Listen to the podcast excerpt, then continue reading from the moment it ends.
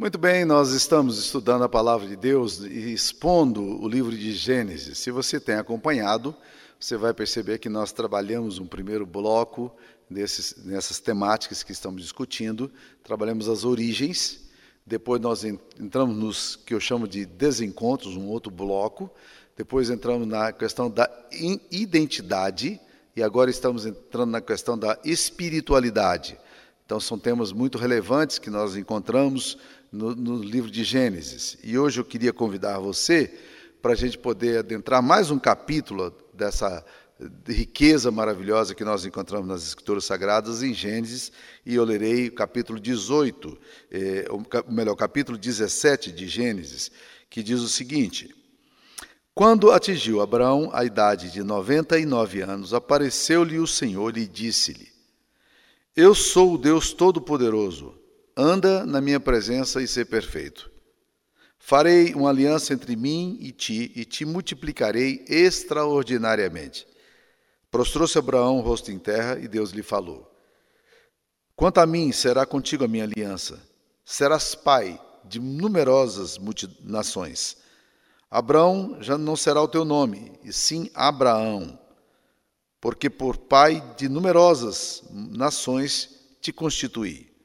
Far-te-ei fecundo extraordinariamente, de ti farei nações, e reis procederão de ti. Estabelecerei a minha aliança entre mim e ti e a tua descendência no decurso das suas gerações, aliança perfeita, perpétua, para ser o teu Deus e de tua descendência.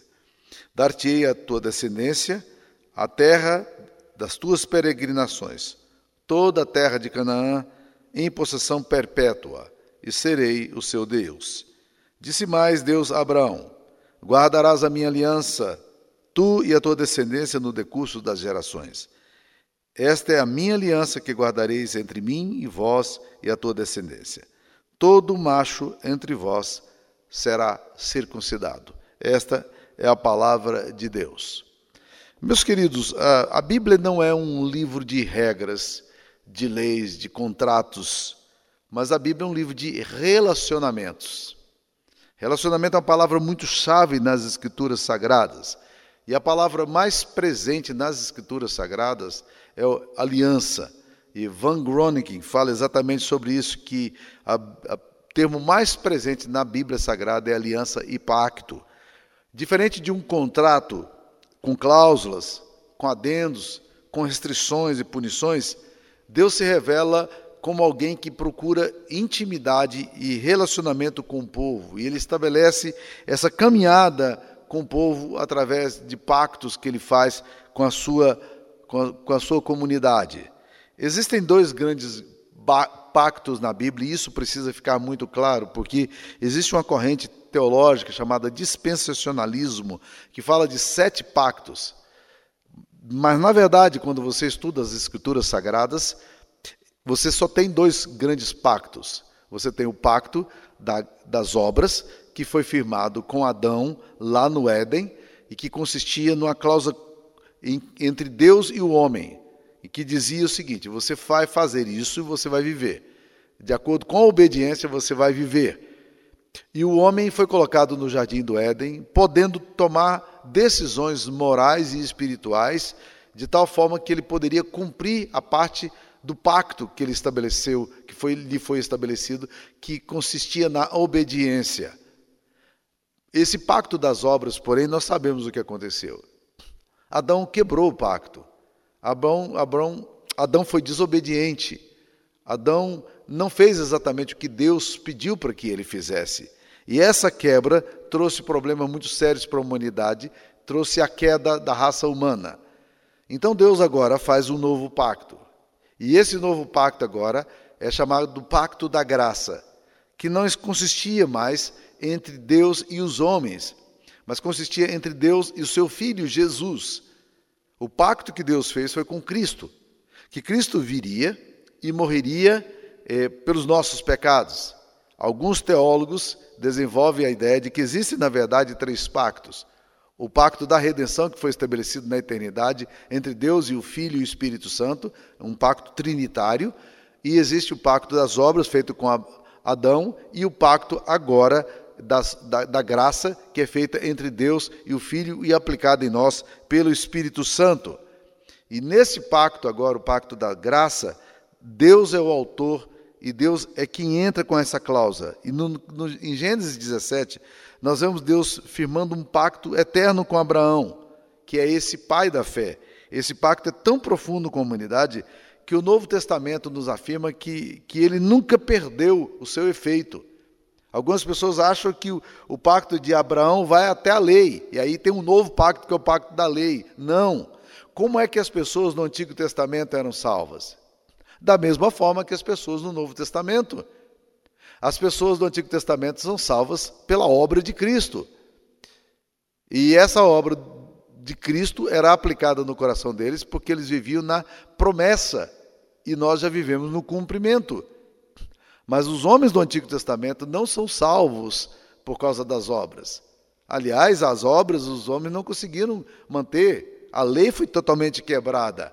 E o apóstolo Paulo vai escrever em Gálatas capítulo 3, versículo 17, que uma aliança já anteriormente confirmada por Deus, a lei, que veio 430 anos depois, não a pôde abrogar de forma que venha desfazer a promessa. Abrogar significa não pôde cancelar. A lei não cancela a aliança que Deus fez com Abraão. A lei não muda o que Deus fez com Abraão. Eugene Peterson, numa tradução livre desse texto de Gálatas 3,17, ele diz o seguinte: Quero explicar esse texto. Um testamento mais tarde ratificado por Deus não é anulado por um acréscimo anexado 430 anos mais tarde. A promessa contida no testamento não foi negada.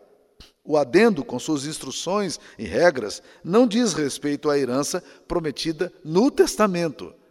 Portanto, a aliança de Abraão é a aliança na qual nós ainda estamos. Nós estamos debaixo da mesma aliança e as pessoas do Antigo Testamento são salvas também pelas promessas, por crerem nas promessas dadas nas Escrituras Sagradas. Talvez isso surpreenda alguns estudantes desavisados das Escrituras Sagradas que acreditam que a lei é um pacto. Não, a lei não é um pacto. A lei é um parêntese na história. A lei foi acrescentada, adicionada, como diz Gálatas 3, por causa das nossas transgressões. Essa era uma cerca que Deus criou para proteger o homem, porque agora, sem sem, eh, com a desobediência e sem ser capaz de cumprir o seu pacto, esse homem não daria conta. Então a lei era, na verdade, para punir os pecados e cercear a possibilidade do homem, sem a ação do Espírito Santo, viver e, e ir cada vez mais longe de Deus. Então, meus queridos, nós temos aqui dois, dois pactos: o pacto das obras e o pacto das graça, da graça. O pacto da, das obras ele, ele tem uma característica comum.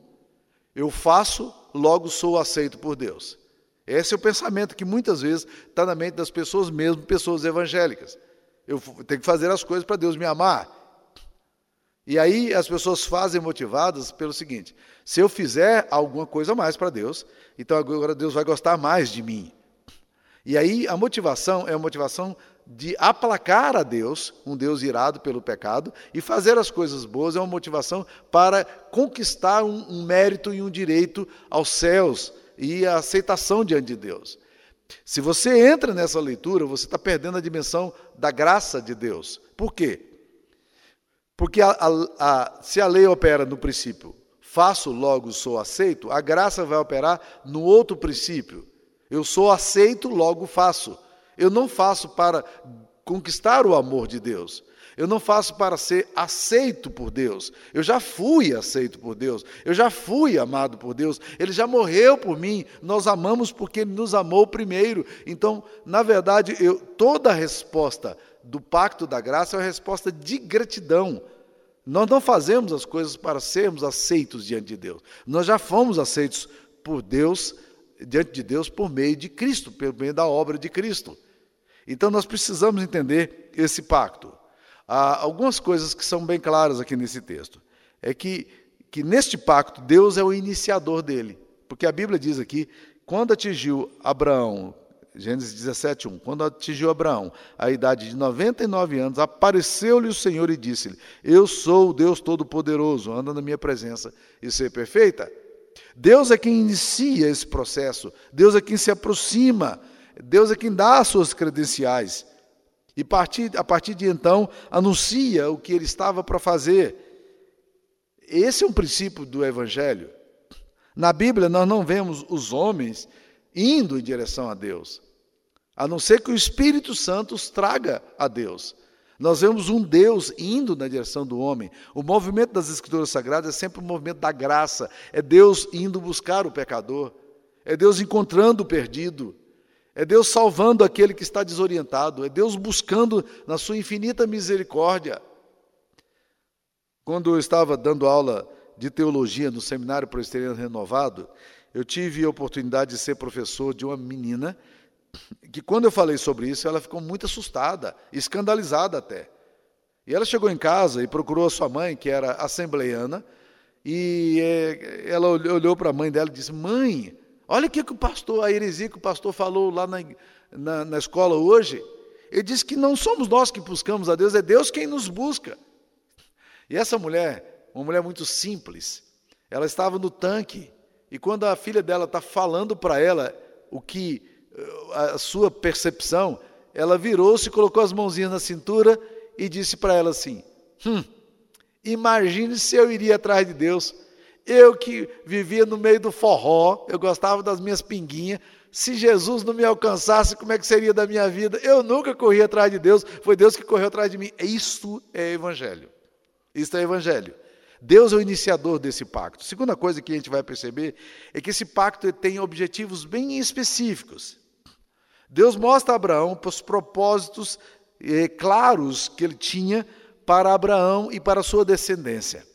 Qual era o, quais eram os propósitos? Ele fala assim: Eu sou Deus Todo-Poderoso, anda na minha presença e ser perfeita. Primeira coisa, o propósito de comunhão. Anda na minha presença. Deus convida Abraão para ter um relacionamento de amor, para caminhar com ele. Quando Jesus vai escolher os seus discípulos, em Marcos 3, versículo 13 a 15, depois de passar a noite inteira orando, ele desce, e a Bíblia diz em Marcos 3,13 que ele chamou os que ele mesmo quis para estarem com ele e os designou a pregar e a expulsar demônios. Ou seja, ele chamou para os que ele mesmo quis. É um chamado de Jesus para quê? E o chamado é bem claro aí: para estarem com ele é um chamado para estar com Jesus. Então, o chamado é, é um chamado para comunhão. Então, Deus te chama para um relacionamento, para esse pacto, para um pacto de amor, de comunhão. E isso, meus queridos, difere essencialmente da, da, da visão teológica que outras religiões pagãs e animistas possuem. De um Deus que está olhando e fiscalizando. Não, Deus está convidando Abraão para caminhar com ele. A segunda coisa é que Deus tinha um propósito de santidade. Anda na minha presença e ser perfeito. Eu quero que você caminhe comigo. Por quê? Porque caminhando comigo, você vai poder viver uma vida de santidade. Esse é o chamado de Deus.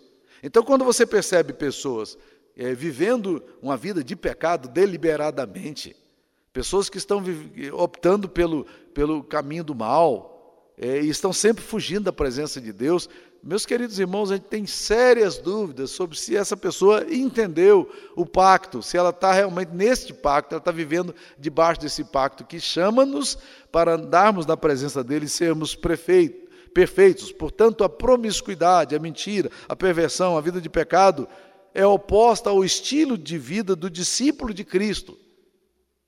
Porque Deus nos chamou para a santidade. Outra coisa que nós vamos aprender nesse pacto aqui é que Deus queria abençoar Abraão por meio desse pacto. Olha o que ele fala no versículo 2 do capítulo 17, Gênesis 17, 2.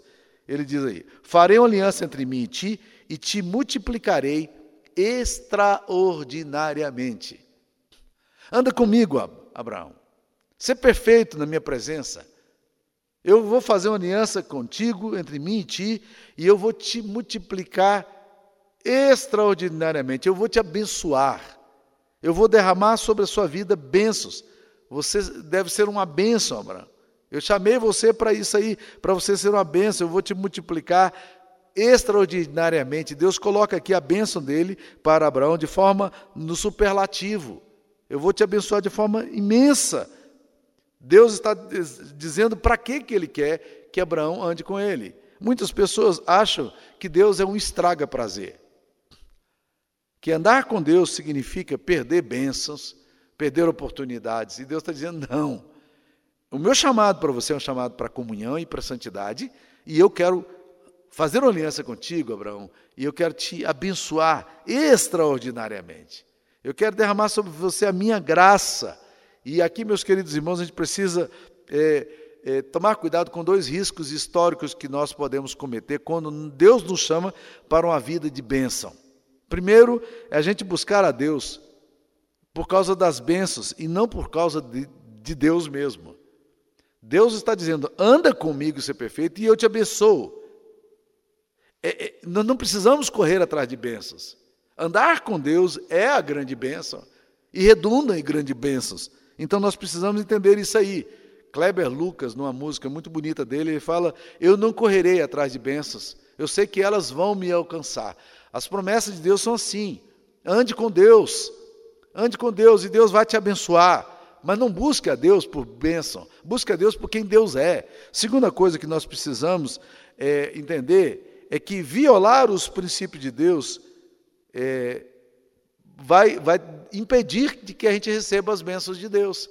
Então, não viole os princípios de Deus, porque você, ao violar os princípios de Deus, não andar com Deus em santidade e comunhão, você, na verdade, perde as bênçãos que Deus quer dar para você. Eu gosto muito de uma afirmação de Charles Stanley. Ele afirma o seguinte: nunca viole os princípios de Deus se você deseja ganhar ou manter as bênçãos de Deus. Quando você viola os princípios de Deus, você não vai ganhar as bênçãos de Deus, nem manter as bênçãos de Deus. Você impede Deus de abençoar você. Ele eventualmente quer nos abençoar, mas se fizermos aquilo que é oposto à santidade dele, certamente a bênção dele deixa de fluir na nossa vida. Então, se a sua vida, se você por alguma razão acha que não tem sido abençoado, eu quero te convidar, ande com Deus. Tenha uma vida de comunhão, tenha uma vida de santidade. Não por causa da benção que você quer, mas por causa do Deus abençoador. E quando você busca o Deus abençoador, a bênção que você busca, ela virá. Porque Deus diz: Eu te vou, te, vou te abençoar, eu vou te multiplicar extraordinariamente.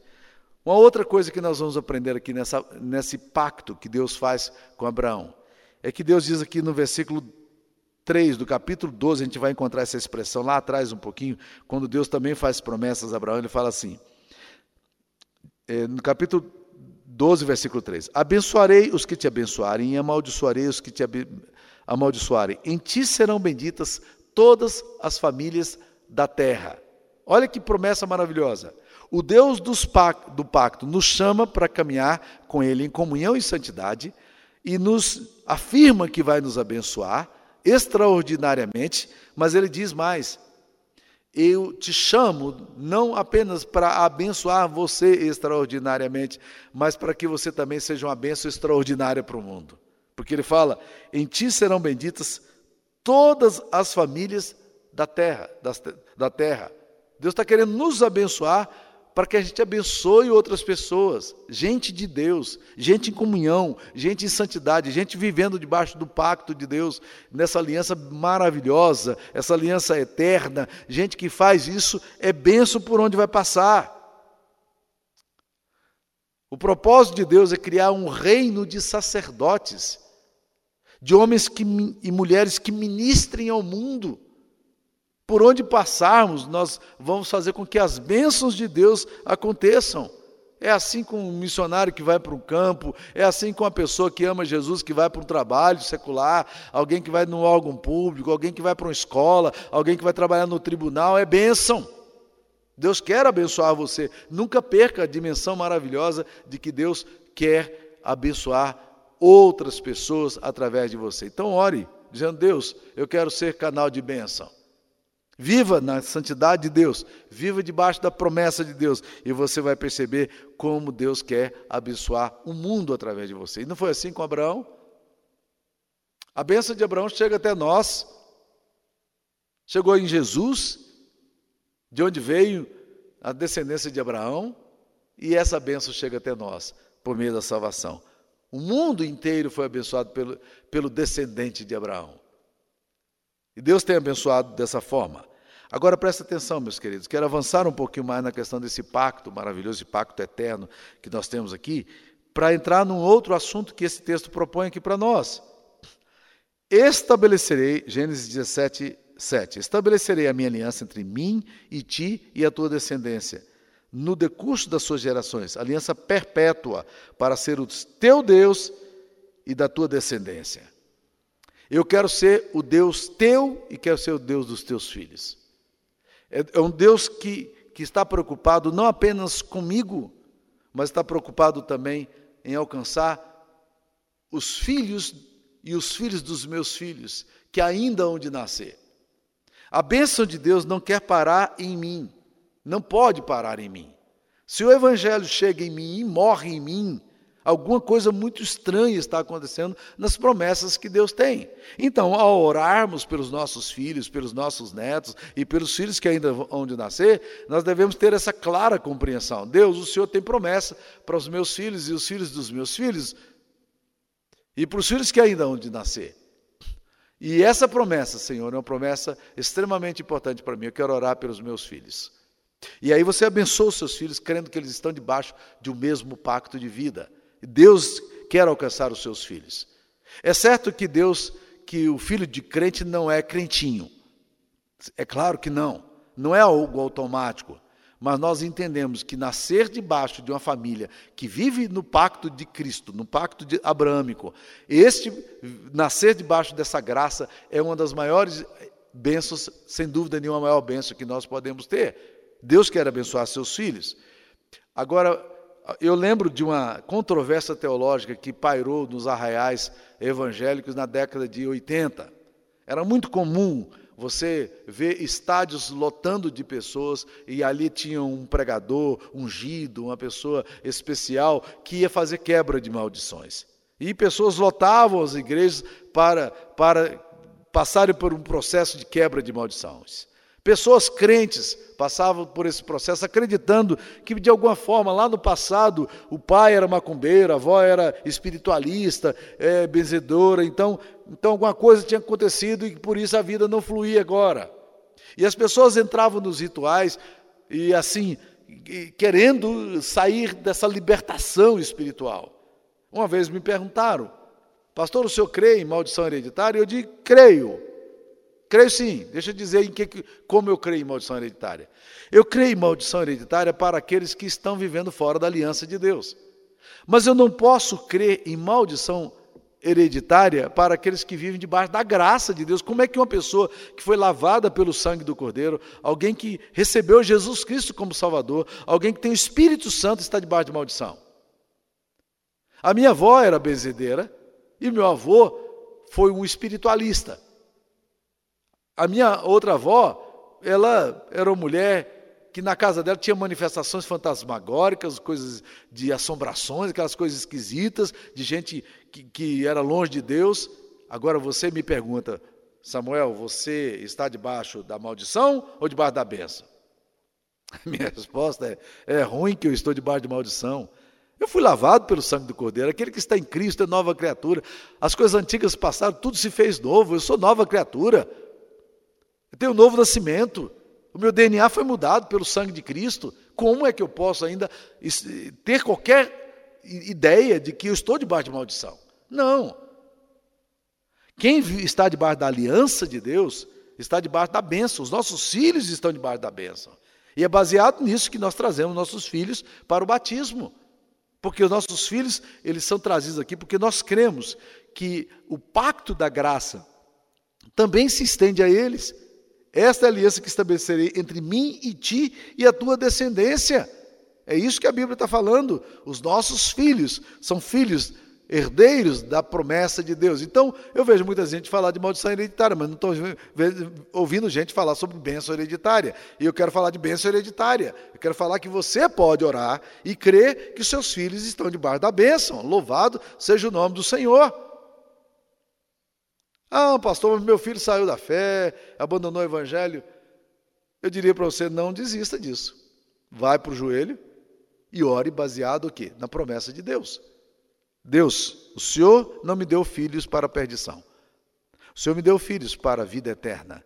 E eu quero consagrá-los ao Senhor mais uma vez. Eles são do Senhor. E enquanto eu viver, Senhor, essa será a minha oração, para que o Senhor alcance o coração dos meus filhos e que o Senhor traga os meus filhos para o lugar de onde eles não deveriam ter saído. Eles saíram da bênção, mas eu quero que eles voltem. E é uma promessa que o Senhor tem para mim.